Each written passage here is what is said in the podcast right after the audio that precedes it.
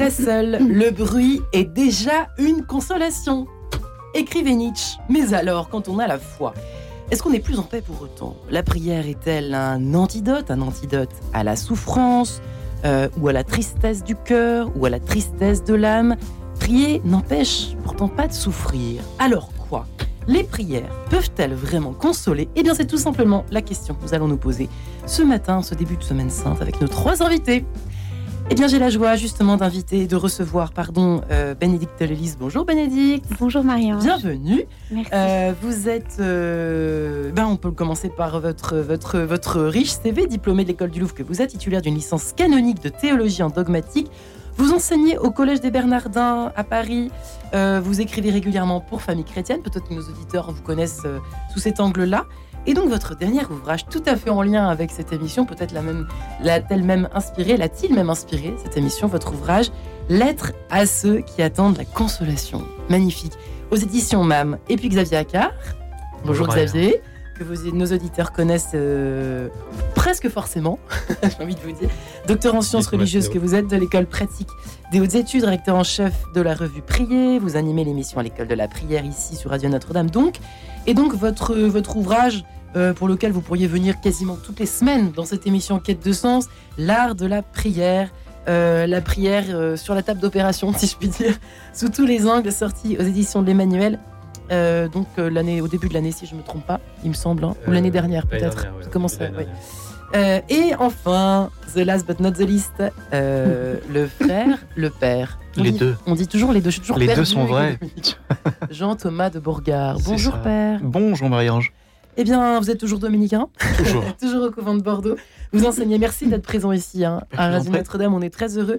Euh, nous vous avions reçu plusieurs fois, euh, entendu.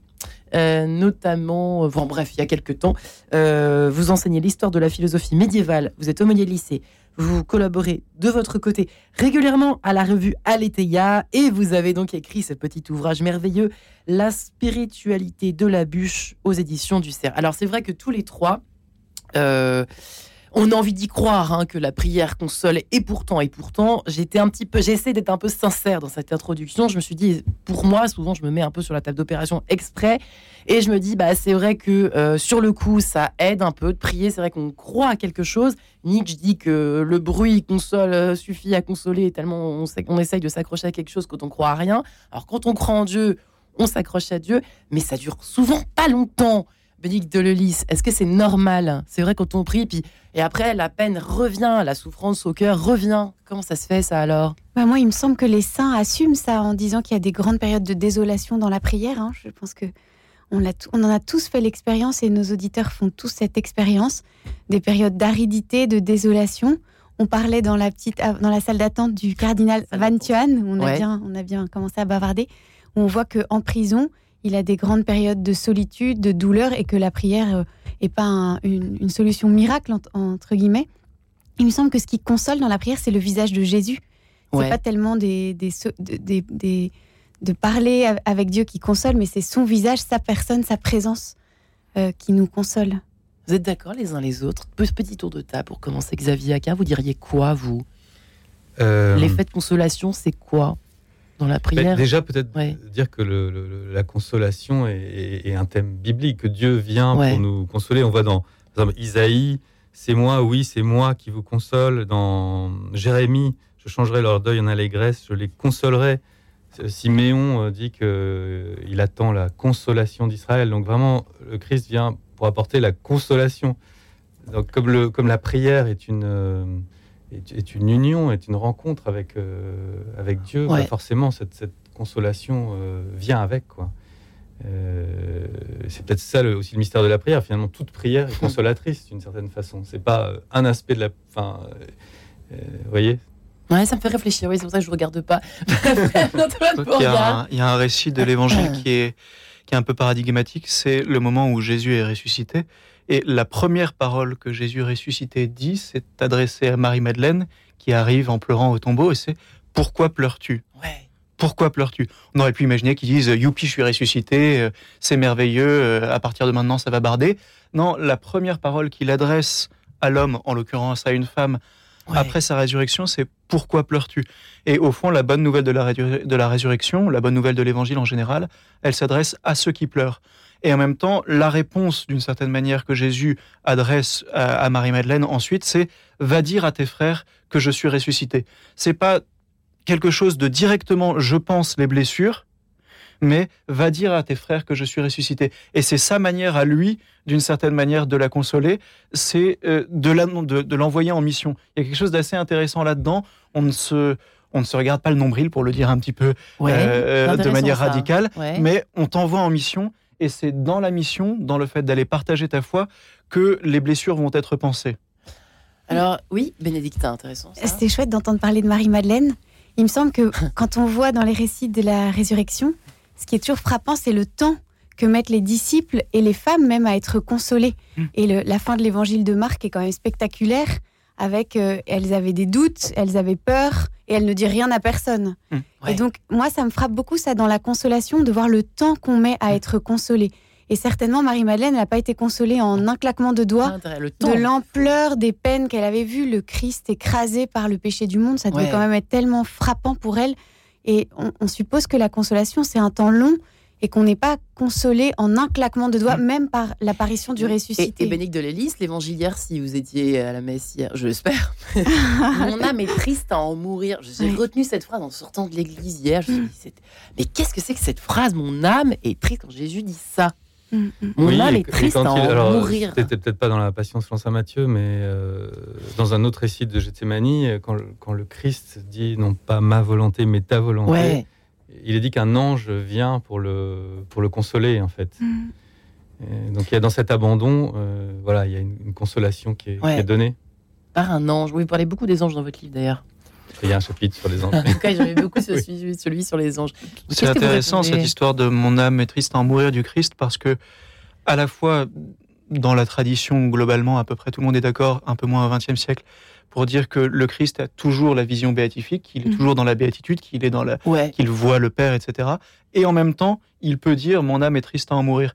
Et ça, je crois que euh, ça nous dit quelque chose pour notre propre vie spirituelle alors euh, à notre petit niveau, mais qu'il peut y avoir la coexistence dans la même âme, dans la même personne, d'une tristesse infinie, d'une désolation infinie, et en même temps, au fond de l'âme ou à la cime de l'âme, selon la topographie euh, de l'âme qu'on adopte, euh, il, y a, il, peut y avoir cette union à Dieu et, ce, calme, cette paix euh, qui coexiste avec l'écume, ou un peu plus que l'écume, de la mm. désolation et de la tristesse. Ça me parle énormément ce que vous dites, enfin Jean-Thomas de Beauregard, le côté. C'est paradoxal, c'est, on ne sait pas mm. comment le nommer d'ailleurs. Hein, dans le Christ, c'est toujours un peu paradoxal, mais en nous aussi en fait.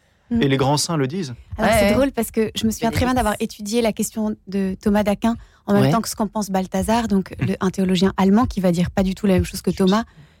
oui, c'est vrai, pardon, suis Balthazar alors que, que euh, le Christ éprouve un tel abîme de douleur qu'il se sent complètement séparé euh, du Père. Et Thomas serait pas d'accord avec mm. Balthazar. Et je me souviens d'avoir travaillé cette question. Et puis à la paroisse, il y avait une femme qui s'appelait Anne, qui était très très belle. On ne pouvait pas la louper tellement elle était belle. Et elle avait la maladie de Charcot. Et Anne était en fauteuil roulant. Et Anne était toujours au premier rang à la messe. Elle avait les yeux verts et elle, elle, elle avait souvent des yeux pleins de larmes et un visage lumineux. Et je me souviens quelques temps avant sa mort, parce que Anne est morte euh, il y a deux ans maintenant, elle m'a dit, je n'ose le dire à personne, mais coexiste en moi une louange et un bonheur extraordinaire et un abîme de douleur.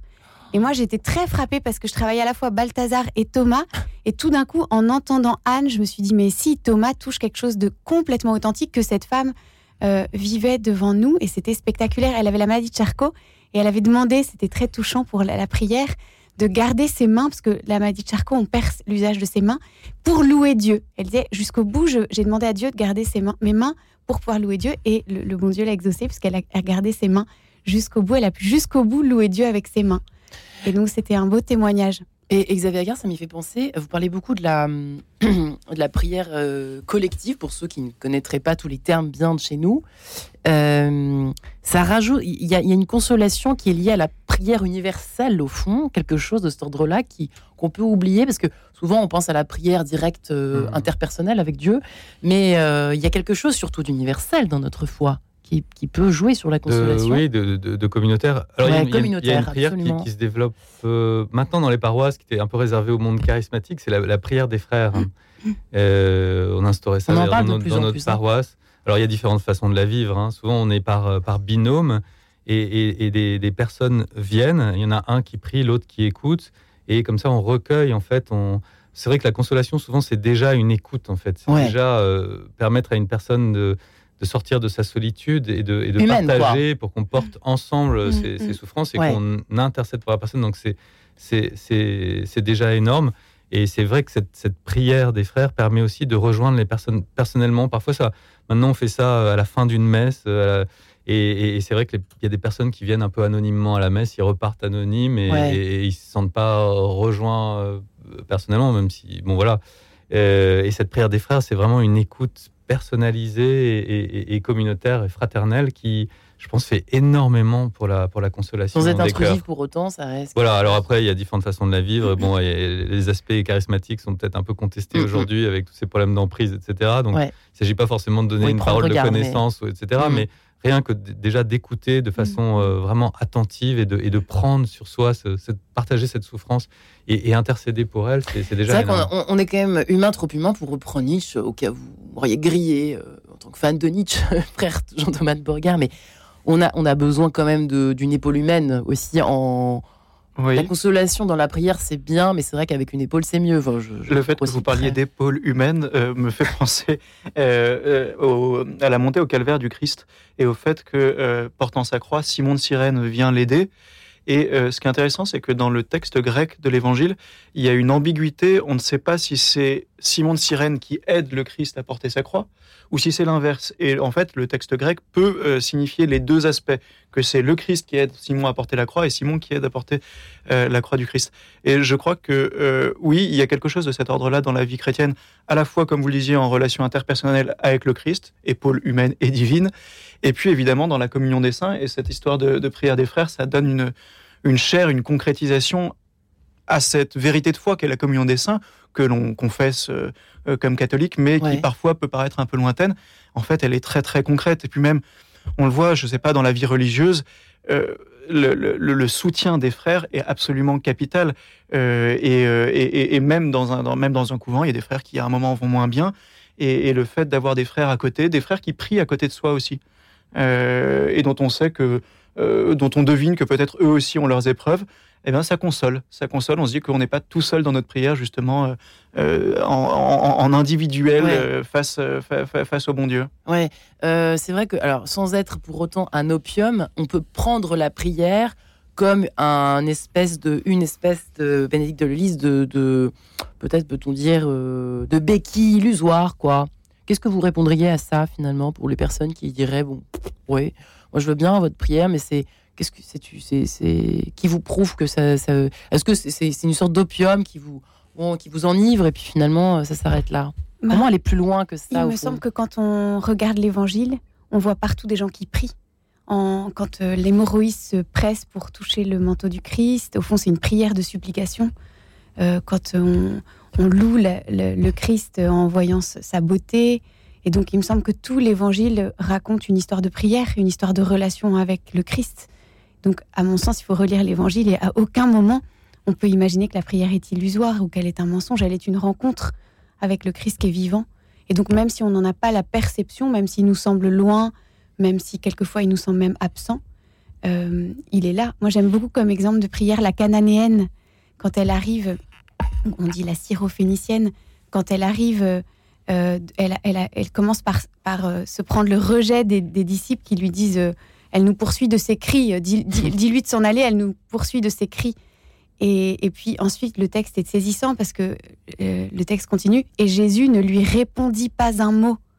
Et je trouve que c'est un, bon, euh, un bon évangile qui nous parle de cette épreuve de la prière. On a le sentiment qu'en plus, on est venu, c'était dur, elle est sortie de son territoire, elle dit ma petite fille est possédée par un démon, elle a vraiment une supplication dans son cœur. Et rien. Et Jésus ne lui répondit pas un mot. L'angoisse. Et j'aime bien m'arrêter là dans, la prière, parce que très souvent, on a ces expériences-là où on a l'impression que Jésus ne lui répondit pas un mot, et il faut persévérer, continuer, et on a cette certitude qui répond. Je crois mm. qu'avec la, résurrection, on a tellement cette certitude qui répondra. Xavier Accard, euh, vous qui êtes dans les modes opératoires dans votre livre, finalement, l'art de la prière, vous nous donnez des cours de prière. Moi, je trouve ça passionnant. L'art de prière pour se consoler, ce serait quoi de 1 à 10 De 1 à 3 déjà En 3 points. C'est quoi les. Bah, dans les chapitres euh, un petit peu. Il n'y a pas de chapitre sur la consolation à proprement parler, mais vous voyez ce que je veux dire. Oui, alors, alors je crois que ça renvoie tout loin, simplement à. Non, non, mais à. Euh, à découvrir la, la forme de prière qui nous, qui nous porte, hein, tout, simplement, puisque toute prière est déjà un décentrement. Alors c'est déjà énorme de se décentrer, de, Toute prière est un décentrement déjà. hein. Ça, c'est bien de le dire aussi, de le redire. Oui, avec la, la- la foi. Enfin, c'est vraiment le, le mystère de la prière chrétienne, c'est la foi, voilà, qui illustre l'hémorroïs qui vient toucher Ouais. le manteau de Jésus. On dit qu'une force sort de son manteau, il se retourne et dit qui qui euh, qui m'a touché? C'est je crois que c'est c'est Saint Climac, euh, Saint Jean Climac qui dit que le, le- le- la foi est comme l'aile de la prière. Si- S'il n'y a pas la foi, la prière revient vers soi. C'est comme s'il n'y avait qu'une seule aile et qu'elle revenait vers soi, qu'elle était. euh, euh, donc c'est vrai que le- la prière est ce décentrement, quoi. Et c'est déjà énorme de pouvoir regarder vers la lumière, de se décentrer, de, d'arrêter d'être dans, son, dans son petit cachot intérieur qui, est, qui est complètement fermé sur soi et qui est désespérant. Parce que Ouais. quand on regarde vers Dieu, bah, c'est vrai qu'on est, on souffre, comme on le disait tout à l'heure, et en même temps, euh, Dieu est une est béatitude éternelle et expansive, quoi. Et donc euh, voilà. Donc alors après, il faut trouver sa forme de prière. Il y a des prières vraiment euh, fondamentales comme euh, la, la lectio divina qui va nous qui va nous aider à, à- se laisser souvent, toucher à Mm. travers l'écriture. Euh, l'oraison carmélitaine, mais qui peut être Hmm. très aride quand on est dans des périodes justement où on a peut-être besoin de, de consolation. Il y a évidemment le, le chapelet avec cette dimension mariale. Euh, Marie, c'est vrai, a cette, euh, aussi Notre-Dame de la Consolation.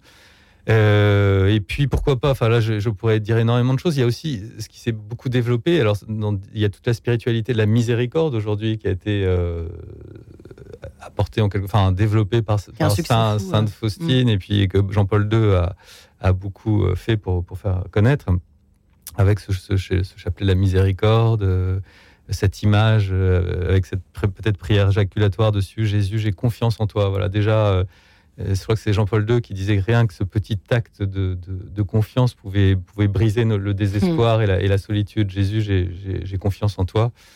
Euh, voilà, il y aurait. Eh bien, ça tombe bien, il y a aussi la spiritualité de la bûche, figurez-vous, que je vous propose d'égrener juste après cette page en couleur, mesdames et messieurs. À tout de suite.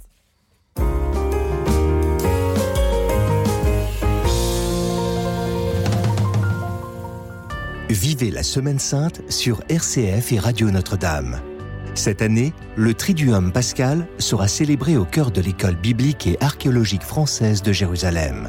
Les frères dominicains vous feront entrer dans le mystère de la passion, de la mort et de la résurrection du Christ.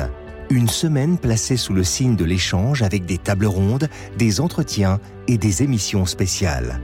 La Semaine Sainte à Jérusalem est à vivre du 6 au 9 avril sur Radio Notre-Dame et RCF. Petit futé plein d'idées pour vos prochaines vacances en France. Balade à vélo, en moto, en camping-car? Découvrez nos parcours uniques et téléchargez le fichier GPX. Balade gourmande, hébergement insolite, séjour nature, les guides du Petit Futé vous feront redécouvrir la France. Petit Futé, des bons plans et des expériences à partager. Radio Notre-Dame, les auditeurs ont la parole. Sans doute parce qu'on est, on est plusieurs à avoir besoin de, cheminer vers le Christ et que pour moi, euh, Radio Notre-Dame, c'est un des moyens réels de cheminer vers le Christ. En tout cas, c'est une façon de, voilà, de s'enrichir les uns des autres, euh, de, d'écouter la parole euh, d'autres pour réfléchir soi-même. Et, ce, cadeau-là, il est précieux. Donc, pouvoir y participer financièrement, c'est, aussi envoyer le message du Christ le plus loin possible. Pour soutenir Radio Notre-Dame, envoyez vos dons au 6 boulevard Edgar Quinet, Paris 14e ou rendez-vous sur www.radionotre-dame.com. Merci. En quête de sens, Marie-Ange de Montesquieu. Et nous voici de retour sur cette, euh, dans cette émission. Les prières peuvent-elles vraiment consoler? Bénédicte Delelys est avec nous ce matin. Elle qui vient d'écrire cette magnifique lettre à ceux qui attendent la consolation. Dieu sait qu'on peut l'attendre ici sur Terre, quoi qu'il arrive euh, et qui que l'on soit. Aux éditions MAM, voilà, Xavier Carr est également ici euh, avec son intemporel L'art de la prière, et j'ai envie de dire aux éditions de l'Emmanuel, et puis le frère, le père Jean-Thomas de Borgard Dominicain, euh, qui est venu avec son livre que nous commençons à connaître également ici à Radio Notre-Dame, La spiritualité de la bûche, aux éditions du Cerf. Euh, Jean-Thomas de Borgard, il y a aussi la spiritualité de la bûche. Alors vous souhaitez d'abord réagir à ce qui a été dit sur Oui. le côté opium. C'était la, la- la question que vous posiez un petit peu avec son arrière-plan euh, nietzschéen, de euh, dire c'est quand même un opium, une, une consolation facile, la prière. Ouais. Et en fait, je me faisais la réflexion en vous écoutant que c'est une question qui est doublement abstraite parce que si vous avez vraiment l'expérience d'être au fond du trou, vous vous posez pas la question de savoir si c'est une illusion ou pas. Vous avez que ça Ouais. euh, à, à quoi vous raccrochez. Je crois que même Et les donc, athées, vous, hein. vous, Ouais. vous, vous raccrochez à ça et vous vous dites pas intellectuellement, est-ce que ce serait pas finalement un peu illusoire, euh, etc. Non, quand on est vrai. vraiment au fond du trou, on s'accroche à la croix et on s'arrime un peu comme le, comme dans l'incipit du soulier de satin, le héros qui s'accroche, euh, au, qui s'arrime au mât du bateau et il y a tout qui coule et il est juste accroché au mât. Il n'y a plus rien en dessous, la tempête, etc. Moi, il se dit pas, mais est-ce que ce serait pas un peu illusoire? Il s'accroche au mât parce qu'il n'a pas le choix. Et puis même là où c'est doublement abstrait, c'est que euh, une fois qu'on prie, en effet, euh, eh bien, euh, on s'aperçoit que c'est pas de la consolation facile, parce qu'effectivement, l'expérience qu'on a de la prière, c'est pas, euh, c'est pas une, une- un, un chemin tapissé de, de- de pétales de rose. Donc oui, c'est une consolation, mais c'est une, c'est une consolation qui est quand même euh, relativement limitée en termes de, de- de retentissement psychologique. C'est bon de le dire, ça. euh, donc, donc, ça ne peut pas être un opium parce que euh, ça n'anesthésie pas. ouais. Ça n'anesthésie Il faut pas pas la en douleur. attendre ça d'ailleurs. Et, hein. non, non, non. Et là, On en bah, attend trop toujours souvent Claudel ça, hein. d'ailleurs qui dit, euh, c'est la formule fameuse, euh, je suis pas venu euh, euh, supprimer la souffrance, mais la remplir. Enfin, c'est dit, il fait parler Dieu, Ouais, ouais. euh, ce qui est euh, ambitieux, mais, Mais, la euh, remplir, Claudel je est sais plus la suite de la phrase. De ma présence. Oui, Ouais. Ouais, c'est ça. Magnifique phrase, effectivement. Donc il la supprime pas, il vient la remplir de sa présence. Ouais. Donc c'est pas un anesthésiant, c'est pas un opium, c'est une amitié comme un ami qui est là à côté et qui fondamentalement ne peut pas dire grand chose de très pertinent. On est toujours un peu démuni quand on a un ami ou quelqu'un qui souffre à côté de soi, on ne sait pas quoi dire. Mais il n'y a pas forcément quelque chose à dire. Il faut être là, euh, lui prendre la main ou le- lui mettre la main sur l'épaule. Et c'est ce que fait le Christ avec nous. Mais ça, n'empêche pas que pendant la phase 1, si je puis dire, euh, de, la, tristesse, de la souffrance, euh, euh, de l'accident, enfin j'en sais rien, toutes les sources de souffrance qui, peuvent exister sur Terre, Dieu sait qu'il y en a, euh, de l'Hélice, on peut être aussi soit en rapport de culpabilité en disant mais qu'est-ce que j'ai fait pour que pour pour alors c'est vrai que cette question je la pose beaucoup dans, dans l'émission sur elle rejoint beaucoup de thématiques mais euh, ça, ça fait partie aussi de la prière ça ou pas? Est-ce qu'on peut dire que oui d'avoir peur que Dieu nous, nous ait infligé ça d'avoir mis ce fardeau sur notre route? En fait on n'en saura peut-être jamais rien. Je, je suis pas canoniste ni théologienne. Euh, mais qu'est-ce qu'on fait avec ça? En tout cas, c'est certain qu'il y a ce cri. On l'entend beaucoup. Ça Qu'est-ce que j'ai fait au bon Dieu? Ouais. Pourquoi est-ce que Dieu m'a abandonné? Mm. Ou est-ce que je suis puni pour mes fautes? Ouais. Il me semble que peut-être il faut redire que Dieu n'a rien à voir avec le mal. Et je pense qu'il faut, il faut redire ça. il le permet c'est ça Dieu est toujours bonté. Dieu est immense bonté. Ouais. Et euh, il, il n'est que bonté. Et je pense que déjà, ça, ça nous fait du bien de nous dire Dieu n'est que bonté. Et quand on regarde le livre de la Genèse, le livre de la Genèse est quand même extrêmement clair. Le mal est l'œuvre de l'ennemi de Dieu. Le mal et la mort sont l'œuvre de l'ennemi de Dieu qui est Satan. Pourquoi vous avez écrit ce livre, Bénédicte si C'est pas indiscret? Moi, j'ai écrit ce livre parce que euh, je suis toujours frappée dans l'évangile de voir que euh, pour Jésus, tout s'arrête quand quelqu'un souffre. Tout s'arrête. Quoi? Eh bien, on a l'impression que la personne qui souffre devient la personne la plus importante à ce moment-là pour Jésus. On voit bien ça, notamment, on parlait de l'hémorroïs euh, et euh, le- le- l'espèce de trajet du Christ quand il, quand il va guérir la petite fille de Jaïr. Et pourtant, il y a cette hémorroïs qui arrive sur le chemin, qui d'ailleurs le retarde tellement que la petite fille a le temps de mourir euh, dans, dans le laps de temps. Et on voit très bien que cette femme hémorroïs, ben voilà, elle est là devant le Christ, donc tout s'arrête pour lui et lui consacre ce temps, il la regarde. Et donc évidemment, comme vous tous, je suppose, on entend beaucoup de gens qui souffrent et qui de- du coup se sentent éloignés de Dieu, comme, comme vous disiez, Ouais. Marie-Ange, qui se sentent abandonnés. Et il me semble qu'il fallait redire à tous ces gens qui souffrent qu'ils sont les préférés, que, que quand le Christ les voit, il- ses entrailles se, se, se, se serrent et que tout s'arrête pour qu'ils ils puissent les, les rencontrer Et peut-être les consoler, donc. et les consoler. Exactement. C'est ça, la Et les suite. consoler. Euh, frère euh, Jean-Thomas ou euh, Xavier Juste pour revenir Oui. sur ce que vous disiez, Bénédicte, le- on a eu récemment, là, c'est le premier ou le deuxième dimanche de Carême, l'é- l'évangile de l'évangile de l'aveugle-né, et le Christ, dé- penser, le. Christ déjoue euh, le- nos, nos, nos- nos raisonnements Euh, Est-ce qu'il est aveugle né parce que, euh, Ouais. parce que ses parents ont péché ou parce que lui a péché Il est, il est bizarre ce Et, euh, et Ouais. le Christ dit non, ni lui ni ses parents. Euh, éventuellement, ce sont nos premiers parents, Adam et Ève, qui de fait euh, ont Ouais. péché et donc on en, ti- on, en, on en touche malheureusement les conséquences néfastes de ce péché originel qui fait que le péché, la mort ont été et donc la souffrance ont été introduits dans le monde. Mais ensuite, il n'y a pas un rapport de causalité fléché Mhm. entre Mhm. tel péché de telle personne et telle conséquence. Parfois, c'est le cas. Il y a des péchés qui portent en eux-mêmes une, une, une récompense immanente. Vous vous droguez, vous allez, euh, vous allez en subir les On conséquences.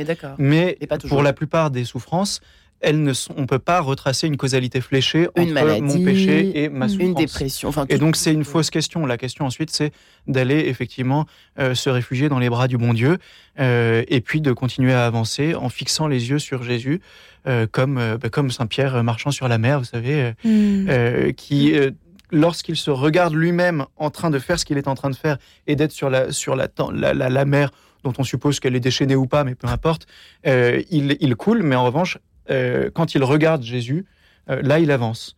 Et je crois que ça nous dit quelque chose de, de l'attitude fondamentale du chrétien dans la vie chrétienne en général et dans la souffrance en particulier, c'est regarder Jésus pour avancer. Si je me regarde moi-même, je coule. C'est ça être une bûche. Ouais, il y a un peu de ça dans la bûche. Il y a un peu de ça dans la bûche. Alors si vous plongez la bûche dans l'eau, de toute façon, elle va avoir du mal à, elle va avoir du mal à flamber. Or le but, c'est quand même qu'elle crame un peu.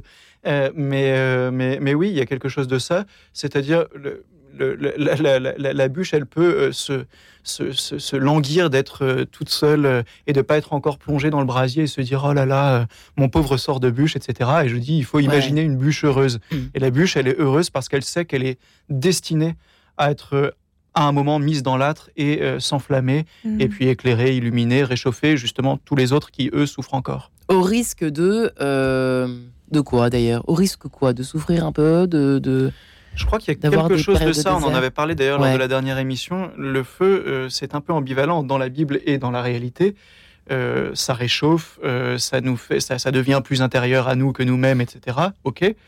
Euh, et en même temps, il y a une œuvre de purification. Mhm. Euh, la, la bûche se tord euh, sous l'influence du feu dans un premier Ouais. temps, et parce que Dieu vient nous débarrasser de toutes nos scories, tout, tout, tout, tout ce que tout, notre ego qui dépasse et, et tout notre péché. Et ça, ça peut être quand dans la, la, la parabole de la vigne et des sarments, Dieu dit, il vient, euh, le Père doit émonder la vigne Hmm. et donc faire de la place pour que, pour que la grâce puisse passer.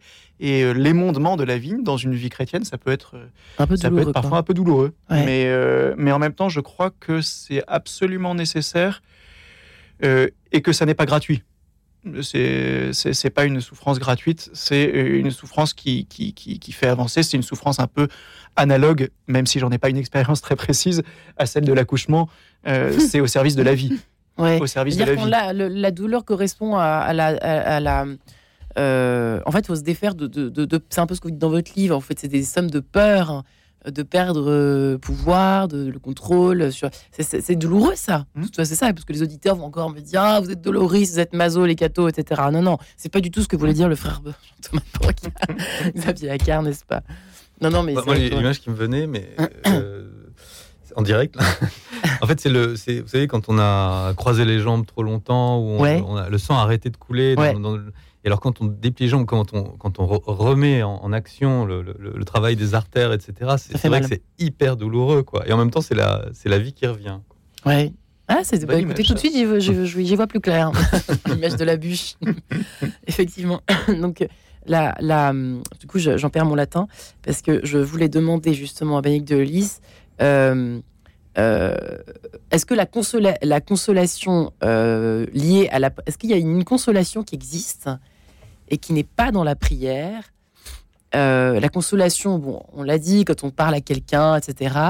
Euh, Qu'est-ce que ça ajoute de plus à long terme? Ça, une espèce de parce qu'on dit qu'on a l'impression que c'est comme une espèce de d'entraînement musculaire qui fait que d'entraînement à la prière au fond qui fait que quand on souffre euh, quand on est dans, voilà que ce soit une souffrance morale ou physique le temps fait quelque chose ça c'est sûr je dirais même que hors hors champ spirituel peut-être que le temps guérit aussi on est fichu comme ça en revanche est-ce que euh, il y a quelque chose dans l'entraînement à la prière? Je demanderais peut-être à Xavier Accard, lui qui a travaillé sur l'art de la prière. Mais est-ce que euh, en une fois on peut pas être consolé, fait que vous l'avez dit tout à l'heure. Mais c'est aussi nous-mêmes un acte de peut-être de, vouloir répéter cette prière, même quand pour être consolé, pour euh, je sais pas. Est-ce que En tout cas, ce qui me frappe, c'est que dans la béatitude heureux, euh, ceux qui pleurent, ils seront consolés. Euh, ouais, Il y a bien l'idée qu'on continue à pleurer. Puisqu'on on ne sait pas heureux ceux qui ne pleurent plus, C'est heureux ceux qui pleurent. Donc il y a bien l'idée que la prière n'est pas une formule magique ou la relation avec le Christ n'est pas une formule magique qui fait qu'on arrête de pleurer, puisqu'on est, heureux- on est dit heureux de- et on continue à pleurer. Ouais. Cette béatitude, il me semble qu'elle est éclairante sur le rapport entre les larmes qui continuent, parce que quelquefois on nous dit vous êtes chrétien, donc maintenant vous êtes heureux même aux enterrements et tout ça. Ben non, c'est pas vrai. On pleure nos morts, on est chrétien, mais on pleure nos morts. On, on est, on est éprouvé par la souffrance, on est éprouvé par la souffrance des innocents, on est éprouvé par la maladie comme les Ouais. autres. Et donc En on effet. continue à pleurer en réalité. On continue à pleurer. Donc qu'est-ce qui nous console? Il me semble que ça a été dit tout à l'heure quand ce qui nous console, c'est la présence de Dieu qui rejoint nos trous, qui rejoint nos, là où on est dans la nuit. On sera plus jamais seul. Au fond, grâce, on a parlé de Gethsemane, euh, mon Dieu, enfin le moment où, où Jésus souffre toutes les peines de l'humanité, donc il nous rejoint dans toutes nos souffrances. Donc il n'y a plus une souffrance où je suis seule.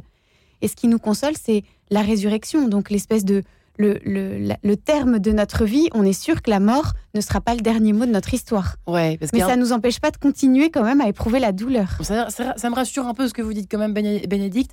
Euh, cela dit, moi, il y a quelque chose qui m'agace. Je suis désolée de le dire. hein. Euh, c'est certains prêtres qui sont que même qu'on voit circuler sur les réseaux qui vous disent euh, euh, oh quelle joie de rentrer dans la semaine sainte. Moi, ça m'agace. Je comprends pas ça parce que c'est c'est démodé la, la souffrance, la tristesse. C'est plus à la mode. vous avez pas remarqué ça La joie de rentrer dans cette semaine sainte, la joie de tout en fait. Bah non, Oui. c'est pas. Il y a des moments pour se réjouir, il y a que- des moments pour pas se réjouir, Mm. pour être triste, non, frère Vous, vous citez Est-ce que quasiment c'est la pas une Bible là. hérésie Alors, en disant il y a des moments pour se réjouir et des moments pour pleurer. pour Mais oui, Il y a on est d'accord, non?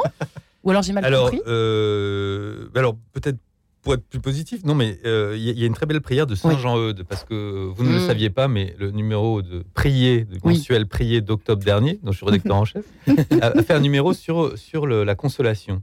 Et notamment, par rapport à cette semaine sainte, il y a une prière de Saint Jean-Eudes qu'on a publiée et qui lie cette consolation au chemin de croix. Vous voyez, ça tombe, ça Hmm. tombe bien. Seigneur Jésus, venu pour consoler ceux qui pleurent, regarde-moi, je crie vers toi, je souffre, porte-moi sur ton cœur. Avant nous, tu as fait ton chemin de croix. Éclaire-moi, mes questions, semblent sans réponse. Tu es attentif à tout ce qui me touche. Ma vie a de l'importance pour toi. Fortifie ma foi, ouvre mon cœur à ta présence pour que j'entende ton murmure. Seigneur Jésus, devant cette coupe amère, fais-moi la grâce de communier au mystère de ta croix. Par elle, tu as vaincu la mort et tu nous as ouvert le chemin de la vie. Fais-moi entrevoir l'avenir avec confiance. Revais-moi de tes sentiments et aide-moi à dire, Père, que ta volonté soit faite. Aide-moi à dire. Hein. Ça veut dire que c'est pas évident, hein, ce que vous venez de dire là. Bah, Ce bien n'est pas sûr. évident. Oui, oui. quoi. Hein, Je crois frère que la joie Ça, dont il y a il est question lorsque les lorsque les, les prêtres vous disent euh, ou tel prêtre vous dit euh, ah quelle joie la semaine sainte, euh, faut, je crois que ce qui ce qui est vraiment effectivement joyeux, mais d'une joie paisible, pas une joie d'excitation euh, comme on peut en connaître de manière superficielle, c'est que vraiment la semaine sainte euh, c'est d'une certaine manière, c'est la liturgie perpétuelle, c'est un condensé de vie chrétienne, euh, c'est un déploiement aussi de justement de la liturgie. On passe un petit peu par toutes les émotions de la vie chrétienne en concentré, et je crois que c'est ça qui est profondément beau. Euh, moi, je suis rentré dans la vie religieuse euh, pas mal parce que j'avais vécu un, un triduum pascal dans le couvent où je suis actuellement maintenant comme religieux. Et je me souviens très bien qu'à l'époque, je ne me posais pas spécialement la question de la vie religieuse, mais je m'étais dit, en, quittant ce, en quittant le couvent, et si je dois un jour entrer quelque part, ce sera là. Parce que j'avais l'impression d'être au ciel, d'une certaine manière. Parce que euh, les chants étaient, euh, étaient, étaient magnifiques, parce que on entrait vraiment dans la prière de l'Église, parce que on passait par, on suivait le Christ dans tout un cheminement, et puis en terminant par la résurrection. Et, et- et la résurrection arrive vraiment à la fin de la semaine sainte comme une sorte de, Mm, de soulagement, d'allégresse euh, qui est, qui est pas fin et c'est pas simplement un conditionnement par la liturgie, même si ça joue un petit peu et c'est fait pour, mais, mais, mais, mais, mais de fait, on entre dans une expérience. mm. Euh, et ça, je crois que c'est capital dans la semaine sainte. Et c'est vrai que, oui, Bénédicte, hein, Moi, ce que je trouve vraiment beau et consolant, justement, dans la Semaine Sainte, c'est qu'on ne surfe pas sur le drame de la souffrance et de la mort, on l'affronte. Donc, justement, c'est tout sauf une sorte de joie de guimauve pour on est nous. d'accord. On affronte, on descend dans cette souffrance et on aura au cœur, j'imagine, à cette Semaine Sainte, toutes les victimes dont on, nous- dont on a, pour lesquelles on a beaucoup prié. Et on affronte ça, puisque le Christ les a tous portés. Et donc, du coup, c'est une joie qui, qui assume nos grandes blessures. Ouais. Oui, oui, je suis Qui d'un- d'un assume. prêtre qui disait on, on ne dépasse pas euh, une épreuve, une souffrance, mais on passe. On ne dépasse pas, Ah. on passe. Trouve que C'est très fort. Et c'est vrai que dans la Semaine Sainte, il y a, ces très, beaux, passe. o- il y a ces très beaux offices, je trouve qu'ils sont un peu passage. désertés. C'est les offices des ténèbres. le- Ouais. le- et où il y a notamment, euh, en tout cas dans, le, dans la liturgie grégorienne, ces, ces lamentations de Jérémie qui sont chantées sur Jérusalem, qui, qui déchirent Mm. l'âme, qui sont Mm. vraiment. euh. Et, et qui exprime justement ce désir de consolation. Ouais. Et, et- et c'est vrai que, que, que Pâques arrive ensuite comme une sorte de, de dilatation euh, de, de, de- de l'âme euh, après cette traversée, en fait. hein.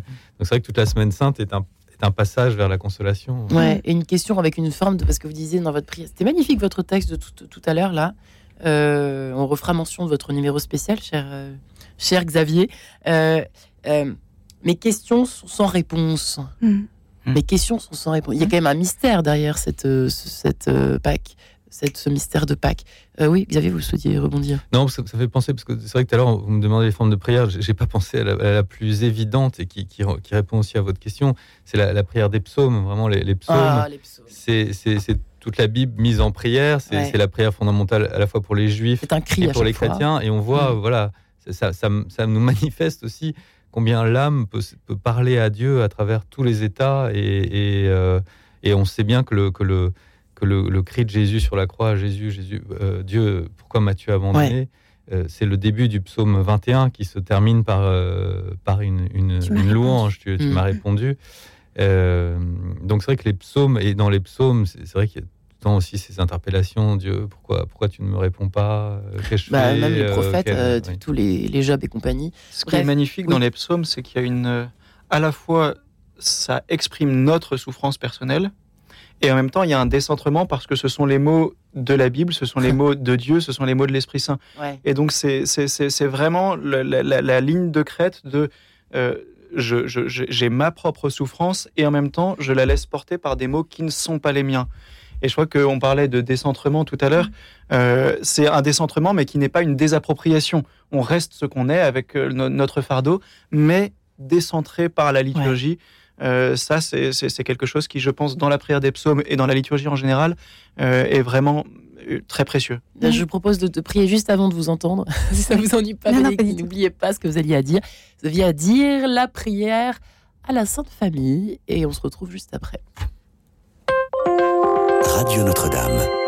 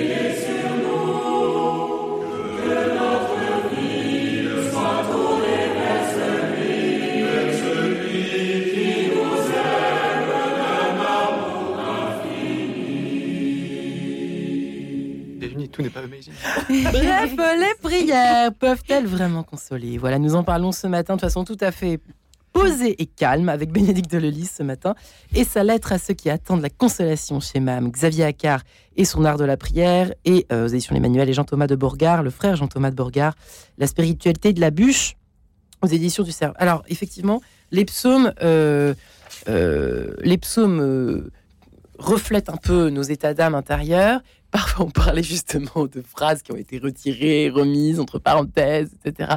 Mais en même temps, euh, on vit des choses trash à l'intérieur de nous. On peut pas les enlever. Donc, euh, on, est content aussi, on est heureux de se retrouver euh, à travers ces textes et de pouvoir, comme le disait le frère Jean Thomas, cher Bénédicte, eh bien, les comment peut-on dire les pas les sublimer, mais les offrir d'une certaine façon avec des mots bibliques. Ce, que- ce qui me frappait en entendant le frère Jean Thomas, c'est qu'il parlait tout à l'heure euh, d'un décentrement. Oui. Et ce qui me frappe, c'est que quelquefois, les, les psaumes correspondent à notre état d'âme, mais quelquefois pas du tout. Et pas que fois. Pas Et je trouve ça touchant, parce qu'alors, on se dit que quelque part dans l'Église, il y a quelqu'un qui vit ça.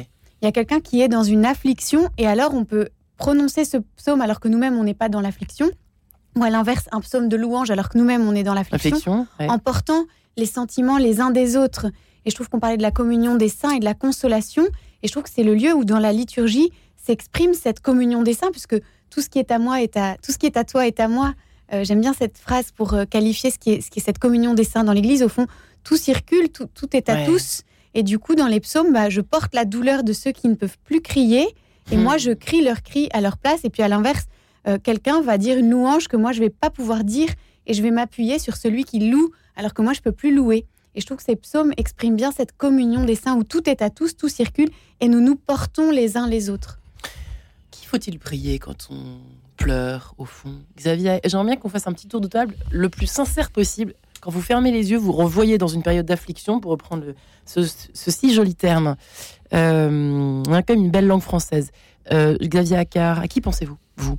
À qui Bah, je vous adressez-vous? Je pense à une prière de Marie-Antoine de, de Lavore. Vous copiez sur votre travail. hein. Mais oui, mais oui, parce qu'elle est aussi publiée dans le numéro d'octobre de prier. qui- C'est une prière à, Notre-Dame de la Consolation. Ouais. Ô Notre-Dame de Consolation, vous que Jésus m'a donné pour mère quand il était sur la croix, venez à mon secours dans la tribulation où je me trouve. Si vous ne me consolez pas, si vous ne me soutenez pas, si vous ne me délivrez pas, qui pourra me consoler, me soutenir, me délivrer? C'est en vous, en votre bonté et en votre secours que j'ai mis toute ma confiance, ô ma mère. Tournez vers votre enfant vos regards favorables. Ô Notre-Dame de Consolation, consolez-nous, soutenez-nous, délivrez-nous. Waouh, magnifique. Amen, j'ai- presque envie de dire. Frère Je Jean-Baptiste que la, la Vierge Marie, de fait, est quand même la figure de la consolation. On pense euh, d'abord parce qu'elle a elle-même beaucoup souffert. Euh, on a tous en tête les représentations de la Pietà. C'est d'ailleurs assez le Stabat étonnant puisque. Mm. euh, finalement c'est une scène qui n'est pas évangélique et que pourtant on a tous en tête comme si elle faisait partie de l'évangile, la Pietà. Mm. Euh, on, euh, là, jamais l'évangile ne nous Mm. dit que la, que la Vierge Marie reçoit le corps de son fils Mm. euh, euh, sur ses genoux. Il n'y a pas de, il y a pas de Et non, de ça n'est pas dit. Euh, c'est- et, et pourtant, c'est plus vrai que nature, si je puis dire, ou plus vrai que sur nature. Mais, euh, Il y a quoi? mais- mais Qu'est-ce qui est, qu'est-ce qui est dit? on dit juste que Jésus est décroché de la croix. On ne dit juste, pas. ouais. Et, et- et pourtant, euh, et c'est là que c'est beau et qu'on voit que le, justement la parole de Dieu n'est pas un texte sacré figé et extérieur, mais qu'il est porté par la tradition, c'est que d'une certaine manière, on y a ajouté, Ouais. la foi de l'Église y a ajouté cette scène qui n'existe pas dans l'Évangile tel quel, mais qui est partout parce qu'elle correspond à la vérité de ce qu'est la Vierge Marie. Euh, donc elle a beaucoup souffert et donc on a tendance à la, à, à- à la prendre comme figure lorsqu'on est dans l'affliction soi-même. Et c'est le cas, euh, j'y pensais, euh, y compris pour des gens qui ne sont pas chrétiens. Je pensais à ce que me disait Emery Connell, qui est le fondateur de la Maison Bernadette dans les quartiers nord de Marseille, et qui disait qu'il avait amené des familles, dont une bonne partie de familles musulmanes, à Lourdes, et qu'il leur avait raconté euh, l'histoire de Bernadette. Et, euh, cette, euh, et, et- et cette femme musulmane qui était là dit Mais, mais en fait, euh, Bernadette, c'est moi, et la Vierge Marie, c'est à moi qu'elle s'adresse. Hmm. Euh, parce que euh, parce que euh, Bernadette, la mère d'Euse, euh, celle, je sais pas, je me permettrai pas si c'était pas ce qui est dans les textes, euh, la Mm. manière dont on l'appelait, euh, qui était rejetée de tous, qui Ouais. était la plus humble, qui vivait dans la, la bauge au cochon, le cachot, etc. Bon, c'est ces personnes qui sont dans la désolation, et c'est à toutes ces personnes que la Vierge Marie s'adressait. Je trouvais ça très frappant qu'une femme musulmane puisse se dire, bah oui, en fait, la Vierge Marie est là pour moi. Ouais. On s'adresse à la Vierge Marie, on est d'accord Ah Dans oui, le top c'est vrai. 3, c'est elle Bien qui sûr, mais trône. Moi, j'aime beaucoup la Vierge Marie, mais pourtant, il me semble que quand je suis dans les périodes de plus noire affliction, c'est vraiment le visage de Jésus Ouais, qui me pareil. console le plus. C'est vraiment le visage de Jésus. Et il me semble que quand ce, ce chemin de croix qu'on qu'on vivra cette semaine, on a une espèce de, de regard du Christ qui croise notre regard quand on est dans la douleur, quand il est écrasé par son, sa croix. Et tout d'un coup, je trouve qu'on a cette expérience qui croise notre regard et que là, il y a une communion entre lui et moi et qu'on porte cela ensemble. Bah, pour moi, c'est quand même euh, le consolateur. Je me demande si Ouais. c'est pas un peu genré. Si Ah, peut-être. Non, non, mais c'est vrai. c'est Ah assez- oui, c'est intéressant. Non, non, mais c'est intéressant. Les, les, les, les que- hommes de la ouais. table ont plutôt cité la Vierge Ouais, Marie et les femmes de la table, Ouais. c'est plutôt Jésus. C'est drôle, ça. oui, c'est drôle, j'ai jamais pour, pensé à ça. euh, pour trouver un, un nom non binaire, je dirais qu'il y a aussi, il y a aussi le- Dans mon émission, qui aurait cru un Il y a jour aussi l'es- l'Esprit Saint qu'on appelle dans la séquence de la Pentecôte, on l'appelle consolateur optimé, vraiment le, On n'en a le, même pas parlé. le d'Esprit Saint, consolateur. Et c'est vrai que c'est- aussi une, aussi une expérience parce que on sent qu'à certains moments, euh, quand l'Esprit Saint vient, c'est vrai qu'il y a une effusion de l'Esprit Saint. On, on- paradoxalement, on voit notre misère, donc il y a ces larmes qui jaillissent de, de- de souffrance aussi, des- peut-être des souffrances oubliées, et en même temps, immédiatement, euh, il envahit cette, cette, cette- ces béances. Et donc, ces, ces larmes sont aussi des larmes de joie. Il y a aussi la lumière. Donc, c'est vrai que l'expérience de l'Esprit Saint, je trouve, euh, manifeste par excellence la, la consolation. L'esprit consolateur. hein, L'idée du baume. Jean-Thomas. L'Esprit Saint est toujours Ouais. associé au baume qu'on vient mettre sur les plaies. Et, Ouais. euh, et- ça, il y a quelque chose de très beau. Et donc, l'huile de la confirmation, du baptême, etc. Euh, donc, Il oui, faut le prier quand on veut être consolé, Esprit Saint. oui, de toute façon, l'Esprit Saint, il faut le prier tout le temps. Ouais. Mais, euh, mais en particulier, quand on, quand on veut être consolé, oui, je Qu'est-ce qu'il faut lui demander précisément, frère Jean-Thomas de Burgard Viens, Esprit Saint. Et après, vous rajoutez ce que vous voulez, mais viens. Viens, Esprit chose, Saint. bon Et sang c'est à l'impératif. viens, Esprit Saint. Ouais. Euh, J'y pense parce que euh, hier, je donnais un truc sur Catherine de Sienne et chez, euh, chez Catherine de Sienne, elle dit toujours Voglio, je veux. Et elle s'adresse à Dieu en disant je veux. Deux et, points. euh, et- et- et- Quelle et- audace. quelle audace. Et en même temps, c'est l'audace des saints. Et c'est assez récurrent chez les saints De dire je de, veux. de dire je veux. Euh, Il y a, y y ça chez. Élisabeth de la Trinité aussi. Euh, quand on est dans l'intimité du Seigneur, à un moment, quand euh, c'est- euh, Élisabeth de la Trinité, puis aussi Thérèse de Lisieux dit ça à un moment, je lui ai tellement tout donné que ben maintenant, quand je demande quelque chose, ben, il, il donne et je veux et il vient.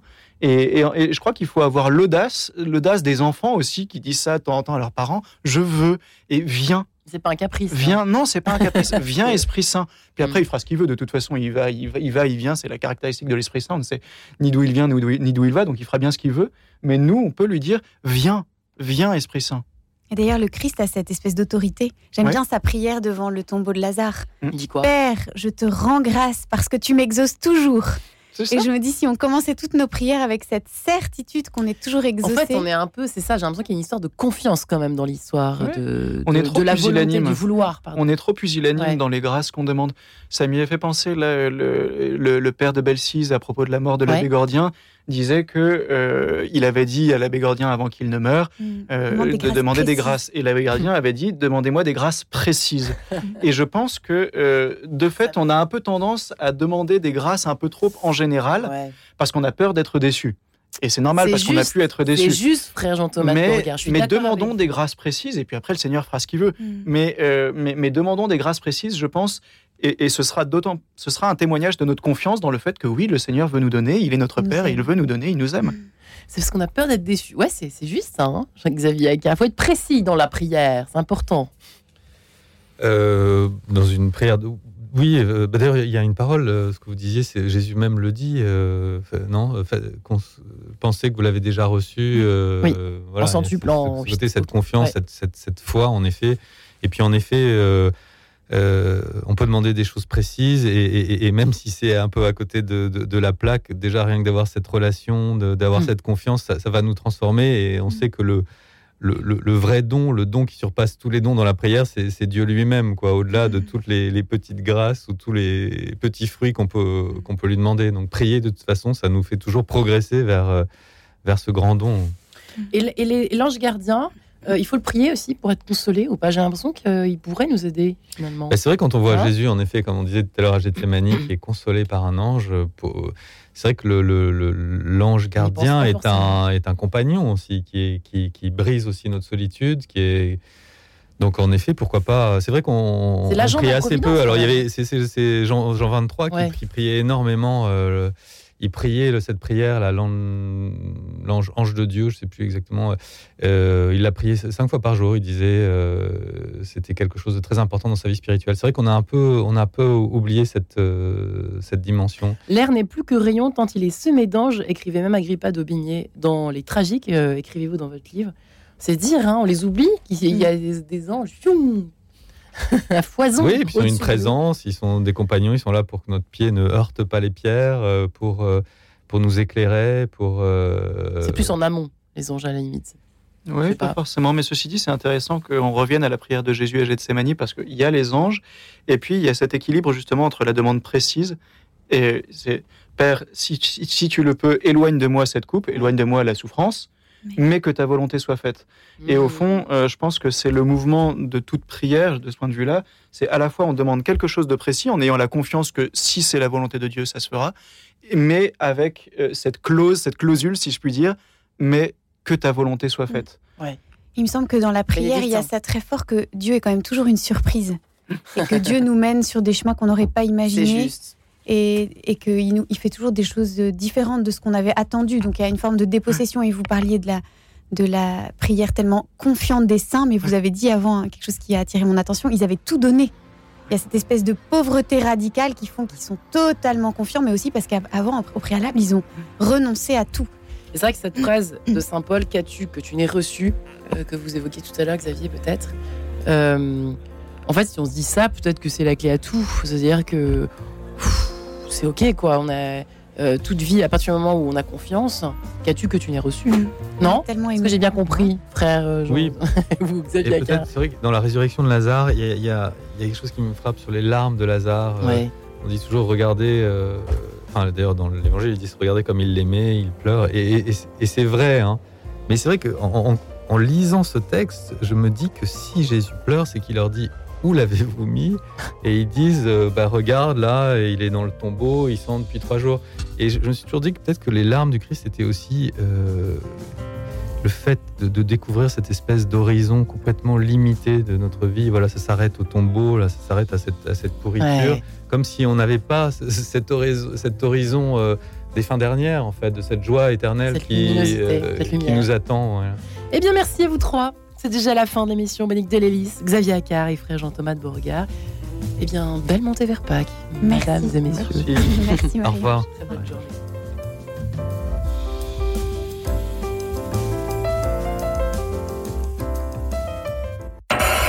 Retrouvez le podcast de cette émission sur le www.radionotre-dame.com. Et demain, comment la Semaine Sainte peut-elle nous reconnecter avec la foi? Suite de l'épisode 1, l'épisode 2 demain, dans cette émission qui a de sens.